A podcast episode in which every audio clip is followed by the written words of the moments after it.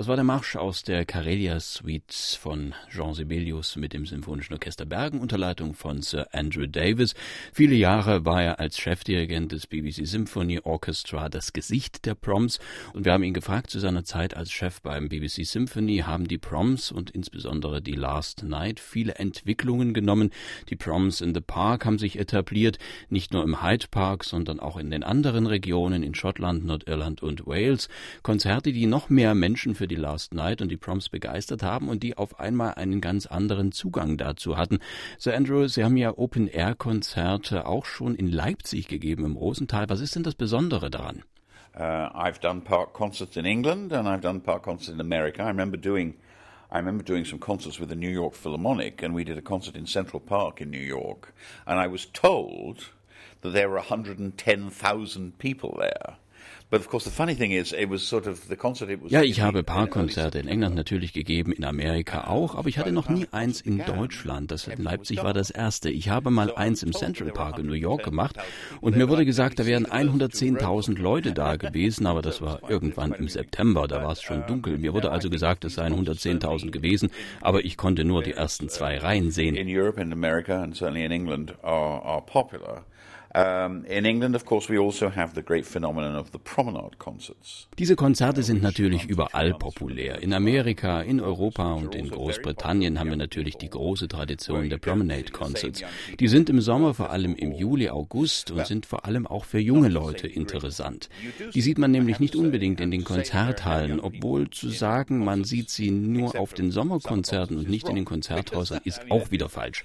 Ich weiß nicht, wie es in Deutschland ist, aber natürlich sind sind solche Open-Air-Konzerte attraktiv für junge Leute. Und so ein Parkkonzert ist ja auch ein herrlicher Ausklang für den Tag. Und das sind dann vor allem Leute, die nicht polarisiert worden sind zwischen Pop und Klassik. and maybe of uh, you know, and so a, a nice evening's concert in the in the park is uh, a wonderful end to to a day, and there are probably a lot of people like that. Um, who young people in their you know in their teens and their early twenties who haven't necessarily become polarized, you know, between classical music on one hand and popular music on the other. The problem is, of course, that for a long time classical music got more and more elitist in a way. Das Problem ist eigentlich, dass die klassische Musik irgendwie immer elitärer geworden ist und besonders die neue Musik immer schwieriger und intellektueller wurde. Die Leute fühlten sich da ein bisschen wie Aliens. Mittlerweile ist es wieder ein bisschen anders geworden. Junge Komponisten schreiben heute ganz anders als die Generation in den 60ern. Und die Programme wie die Last Night sind natürlich sehr populär. Auf der anderen Seite aber eben auch mit Substanz.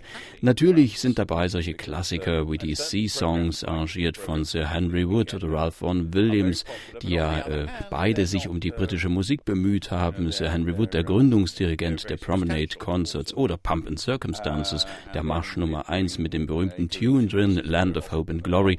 Das hat Elgar immer sehr verlegen gemacht, weil das sehr schnell zu einer Art zweiten Nationalhymne geworden ist. Er hat das gehasst. Nicht das Lied, aber wie es benutzt wurde. Tune in it that uh, Elgar himself was very embarrassed by, actually, because it became a kind of second national anthem at his time, and he didn't like it. He was proud of the tune, but he didn't like the way it was used. Nun sind ja die Proms sehr populär, vor allem eben auch die Last Night, wie Sie gesagt haben. Welche Art von Musik aus Ihrer Erfahrung spricht denn die Leute am ehesten an? Wo kann man besonders punkten? Well, Baroque music certainly has be became very popular. Um, I mean, music like Vivaldi and uh, other Barockmusik ist ganz sicher sehr populär geworden. Wenn Sie an Vivaldi denken, an Bach natürlich, Händel oder Telemann, großartige Komponisten. Wenn ich in Leipzig bin, dann gehe ich immer zuerst in die Thomaskirche, um meinen Respekt zu bezeugen für den erstaunlichsten unter den Komponisten. Für mich gibt's Bach und dann erst die ganzen anderen. Dann kommen Mozart, Beethoven, Brahms. Aber Bach ist ganz oben. Ja, ich denke, die alte Musik hat eine Menge Energie. Auch Renaissance-Musik oder die aus dem Mittelalter kann überaus faszinierend sein. Klingt mitunter sehr modern, anders als die Romantiker zum Beispiel. Das ist für Unerfahrene vielleicht ein guter Weg, zur modernen Musik zu finden. Uh, and and earlier music too, as you say, Renaissance music, even medieval music is, is, is can be quite fascinating because the sounds to our ears are in some ways, some ways quite modern, I think, um, in the way that sort of 19th century romanticism isn't. So uh, I, th- I, think that's certainly a very good way for some people to, to, to come into modern music. I found I found that it was interesting when I was uh, before I went to university. I was 18 years old, and uh, I had a year Vor meinem Studium, da war ich 18, da habe ich mal in einer Schule Musik unterrichtet für ein paar Monate und ein bisschen Geld auch mit ziemlich heftigen Kindern da, absolut nicht an klassischer Musik interessiert. Ich habe ihnen Tchaikovsky vorgespielt, kein Interesse. Bei Beethoven das gleiche, sogar bei Bach. Wissen Sie, was die gemocht haben? Bartok. Und wissen Sie warum? Folk Music. Bartok und Kodai, die beiden großen ungarischen Komponisten, die haben ganz viel Folklore-Elemente in ihren Werken benutzt. Was also diese Kids spannend fanden, das waren die rumänischen Tänze für Klavier mit starken Folk-Elementen. Und dann habe ich sie zu Strawinski gebracht mit dem Frühlingsopfer, mit diesem Rhythmus und dieser Energie. Das war dann auch okay. Und irgendwann war dann Tchaikovsky dran und das ging dann auch. Aber wir kamen von wo ganz anders her. Piano music based based on folk music, which is Romanian dances. So uh, it's it's very interesting, and and then I went back to Stravinsky and the Rite of Spring, Sacre de because this was music that has tremendous energy and rhythm. So there are all kinds of ways of, of, of coming in, and then eventually I took them back to Tchaikovsky, and then they've they discovered Tchaikovsky, but they had to come from somewhere else. Sir Andrew Davis bei MDR Klassik. Heute Abend wird er in der Royal Albert Hall in London die Last Night of the Proms dirigieren und das sind ja immer Programme, die sich massiv unterscheiden von den sogenannten normalen Konzertprogrammen, deshalb natürlich auch sehr beliebt sind. Was macht denn diesen besonderen Reiz aus, gerade auch der Last Night und ähnlicher populäre Programme? In England it's, it's the same thing, um, for sure, that concert programming 50 years ago and 100 years ago and even 30 years ago sometimes was, was more interesting, I think, than it is now. Ja, auch in England waren ja die Konzertprogramme vor 50 oder 100 Jahren, vielleicht auch noch vor 30 Jahren viel interessanter als heute. Wenn Sie heute ins Konzert gehen, dann kriegen Sie irgendeine Ouvertüre, dann vielleicht noch ein Konzert mit irgendwas und eine riesige Sinfonie. In früheren Zeiten, da kam die Sinfonie oft zuerst, weil das die meiste Konzentration erfordert. Und im zweiten Teil, da kam dann was leichteres, was populäreres sozusagen als Dank fürs aufmerksame Hören Hören der Sinfonie.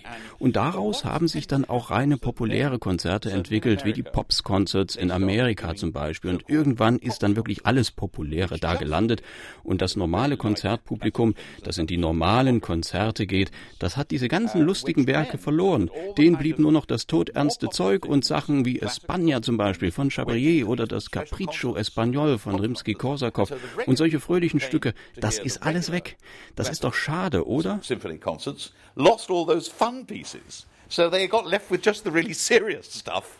And things like España by Chabrier and, and uh, Rimsky Korsakov, Capriccio Español, and all those fun things, they lost, which is a pity, you know. And so I'm uh, trying to to go back a little bit in the, some of the programs I do Ich versuche in meinen Programmen, besonders in England und Amerika, immer mehr diese alte Idee wieder zu kultivieren, mit der schwereren Sache zu beginnen und dann können die Leute danach entspannen. Das ist eine schöne altmodische Art, das zu sehen. Klar wollen wir die großen Sinfonien hören von Beethoven, von Brahms oder Bruckner, aber eben auch diese kleinen hübschen Sachen, die Thomas Beecham, einer der großen britischen Dirigenten, mal Lollipops genannt hat. Davon sollten wir mehr haben, denke ich what Sir Thomas Beecham, as a famous English conductor, used to call lollipops. well, we deserve our lollipops, and I think we should have more of them.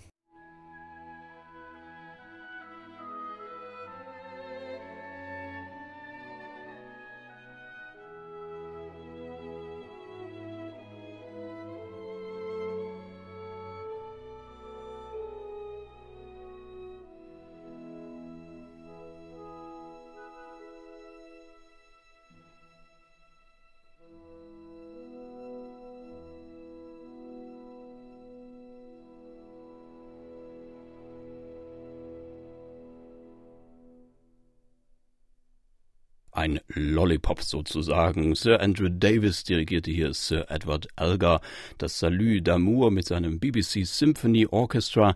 Elf Jahre von 1989 bis 2000 stand er am Pult dieses Orchesters und dirigierte während dieser Zeit nahezu alle Last Night of the Proms. Wir haben ihn getroffen und ihn gefragt, dieses besondere Programm der Last Night beinhaltet ja auch zum Teil das, was die Briten gern Light Music nennen oder Light Classics. Was ist das eigentlich? Well, I don't think there's so much music like that written now. There used to be, in sort of in the years before and after the Second World War, Ich glaube nicht, dass das heute noch so viel geschrieben wird. Diese Tradition uh, gab es vor allem vor dem Zweiten Weltkrieg. Da hat man dann die populäre Musik der Zeit adaptiert und dann kam irgendwann der Rock'n'Roll.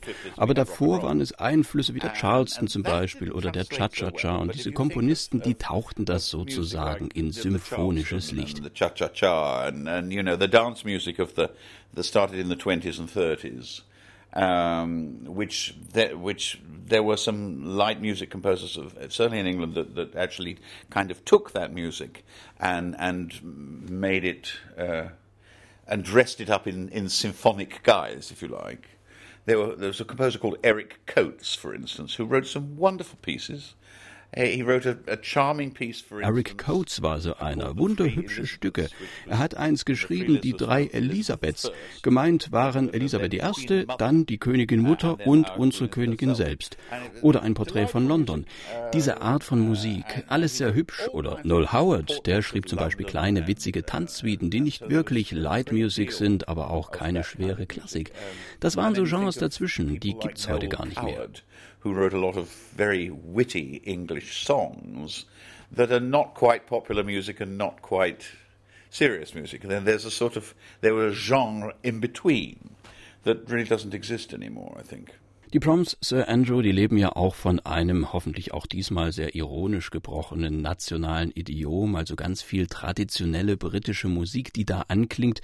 Wie wichtig sind denn solche Elemente in der Musik insgesamt, insbesondere aber in der Klassik? Well, I think, you know, there was a great, if you look historically, there was a great deal of interest in folk music from all over the world, and especially in different parts of Europe at the end of the 19th century and the beginning of the 20th century. You know, uh, ja, wenn Sie mal zurückblicken, dann gab es da mal ein großes Interesse an der Volksmusik in der ganzen Welt, besonders aber in bestimmten Teilen Europas. Ende des 19., Anfang des 20. Jahrhunderts, das waren Leute, die diese Musik kannten oder auch wiederentdecken wollten und die fürchteten, dass das möglicherweise verloren gehen könnte durch Urbanisierung zum Beispiel und anderes. In der modernen Welt wird ja alles gleich gemacht, internationalisiert. Und sie hatten Angst, diese originäre Folklore Folklore könnte verloren gehen oder verfälscht werden irgendwie. Und dann haben sich verschiedene Komponisten dessen angenommen. Ungarn hatten wir ja schon erwähnt mit Bartok und Kodály. In England war es zum Beispiel Ralph Vaughan Williams, der Volkslieder gesammelt hat und aufarbeitete. Und irgendwann begann dieser Stil seinen eigenen zu beeinflussen. Was involved in collecting folk music and he used folk music in his work. Uh, actual folk songs. Und so war es anderswo in Europa auch. Heute ist das nicht mehr so relevant, aber traditionelle Musik ist nach wie vor stark. Denken Sie nur an Country in den USA oder die Bluegrass-Bewegung aus Kentucky oder West Virginia, wie aus der Zeit gefallen. Sehr spannende Musik, die da gemacht wird. Und ich bin ja Chefdirigent an der Lyric Opera in Chicago und einer meiner Bratscher, der hat eine Folkband. Das sind drei Leute und die sind toll. Und das ist ein weiteres Beispiel, wie klassische Musiker sich der Folkmusik annehmen, mit der Fiddle zum Beispiel, aber da hinein dann auch eben diese Art klassischer Finesse bringen. Uh, actually, I have my, you know, I'm I'm music director of the opera orchestra in Chicago, and I, as a viola player in my orchestra, who has a folk group of just three players, uh, which is marvelous. Uh, and this this is another example of classical musicians actually embracing the folk tradition, so kind of fiddling, but uh, but bring, bringing to it kind of the finesse of a classically trained artist. So I think there are many areas so gibt es also viele Möglichkeiten, wie sich diese beiden Welten überlappen können und auch sollten. Und vor einigen Jahren schon hat man Beatles-Songs beispielsweise adaptiert für die Klassik. Einige der größten Songs, die jemals geschrieben wurden. Das macht die Musik gesünder und auch unterhaltsamer für die Menschen. Weil das ist es, was wir auch tun müssen. Wir bringen den Leuten mit den großen symphonischen Werken eine Welt, die nicht unterhalten will, sondern erleuchten, spirituell irgendwie sein will, mit Einblicken in etwas Höheres. Und auf der anderen Seite braucht es schlicht das Vergnügen. Also wir können das verbinden. And makes it much more entertaining.